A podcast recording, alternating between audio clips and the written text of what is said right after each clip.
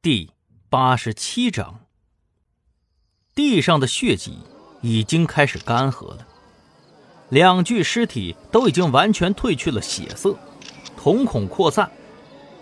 但是一星注意到，他们的胳膊上都有纹身，凶器是被敲碎的半个酒瓶，锋利的边缘沾染着褐色的粘液，这是血浆凝固之后的状态。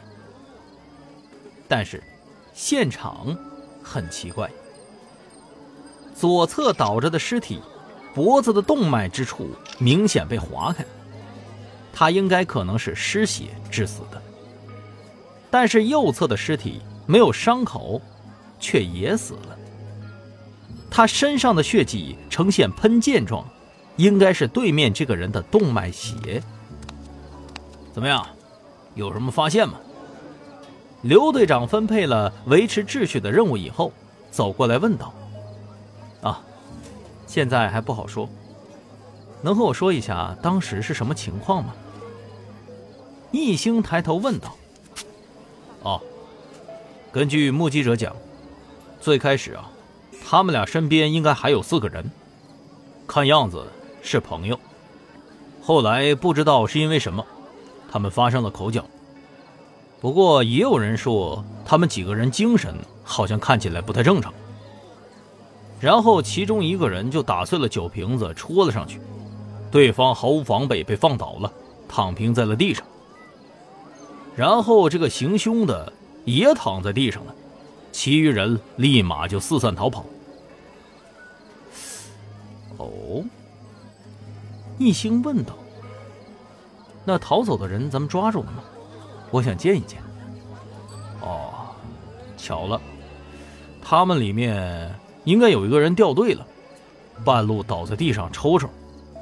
刚才有队员护送他去医院了。你要是想见的话，嗯，走吧，咱们俩一起。我正好也想有话想问他呢。好，刘队，走吧。在车上。易星主动开口问道：“刘队啊，最近这些事儿很多吗？”“嗯，多呀。刚才你在局子里头应该也看见了，那帮人跟这伙人都是一起的。据说呀，他们经常是聚在一起吃喝玩乐。按理说，这么熟的朋友了，怎么可能喝点酒就动手捅人呢？”刚才我们也调查了烧烤摊老板和他酒的来源，进货单呐什么的手续倒是挺齐全的，现在还没发现什么问题。我个人猜测啊，很可能是他们内部出了什么问题呀。一星没回答。烧烤摊，一群人斗殴。一星尝试着问道。嗯，刘队，这之前被抓走的人身上有纹身吗？纹身？我想，哎，有啊。哎，你怎么知道的？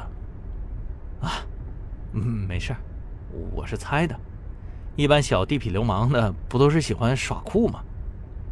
一星在敷衍着，但是其实啊，他感觉自己好像抓到了重点。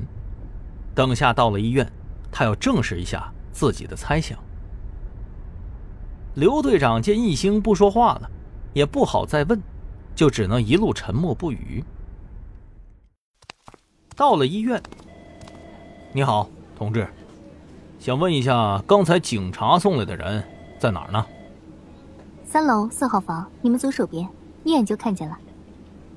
虽然到了晚上。但是医院里的人依旧很多，刘队长和易星挤来挤去，终于到了那个男人的病床前。他们进屋的时候，主治医生正在拿着病历记录。见到警察来了，他推了推黑框眼镜，带着护士离开了。临要出门的时候，他说了一句：“他现在还没恢复，你暂时别吵醒他，不然醒来就是傻子了。可以观察。”但别声音太大，要想问什么的话，还是等他明天醒来再说吧。什么？哎，等一会儿，医生，他是怎么了？他不是因为剧烈运动才这样的？刘队长诧异的问道。啊，谁说他是剧烈运动后的反应啊？他有心脏病，加上被追的时候心理压力增加，导致横膜隔肌肉拉伸。不过具体的还是要等待他醒来之后检查一下全身才知道。光看的话，我也只知道那么多。医生说完，就离开了。刘队长转过头来看着易星，刚想说话，却发现易星的神情不对。他眼睛一眨不眨的盯着床上的黄毛，两根眉毛紧紧的皱着。人没醒，刘队长也没办法问话呀。他一转身，先走出了病房。结果，他刚在病房外面站定，背后突然响起了一道声音：“刘队长，怎么了？”刘队长被吓了一跳，赶紧转过身来责备道：“哎，你行。”你这怎么走路都没声音呢？多亏我胆子大，要是小点的人呢，非得被你吓出点事儿来。刘队长，至于吗？我跟你说啊，这件事情我觉着不简单。现在，咱们得赶紧回到局里头去落实一下。如果我的猜想成立了，那你可有的忙了。啥？哎，别问了，刘队长，快走吧。一星说完，立马就往楼下走。哎哎，一星一星一星，等等我！哎，你什么意思呀？我有什么事要做呀？你发现了什么线索吗？刘队长边追边问。刘队，现在我还不能说，因为还不够严谨。你快点开车，带我回局里，快！刘队长看易星一脸严肃，也不敢怠慢，三步并作两步冲到了车里。拉着警笛，两人一路狂奔回了刑侦局。下车以后，他们一路小跑，直接来到了地下的停尸房。刚刚两具现场的尸体，此时正被放在解剖台上。丁文璐正在脱手套。刘队长见状，赶紧走上前说道：“哎，同志，请先等一下，我们想再检查一下这两具尸体。”要检查还是算了。一人死于锐利割伤颈动脉，一人死于心脏供血不足。要说还有点什么问题，就是两个人都有点阳痿。呃呃，这这这这……刘队长张大了嘴巴，被怼了个哑巴。易星心里偷偷笑了，这确实是丁文璐的性格。丁文璐转过头来，他看见了易星，眉毛挑了挑。我知道你是想证明这人不是正常死亡的。你来给我看看，这两人到底有什么不正常的？嗯，那个大美女啊，你别生气。哎呀，我们就是公事公办嘛。刘队长还在解释。别说我不给你机会，工具都在这儿，你检查吧。行了，刘队长，给我来看看吧。一星走上前。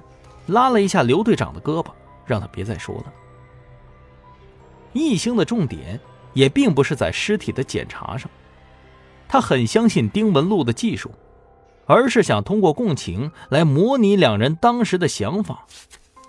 他猫下了腰，仔细的观察了起来。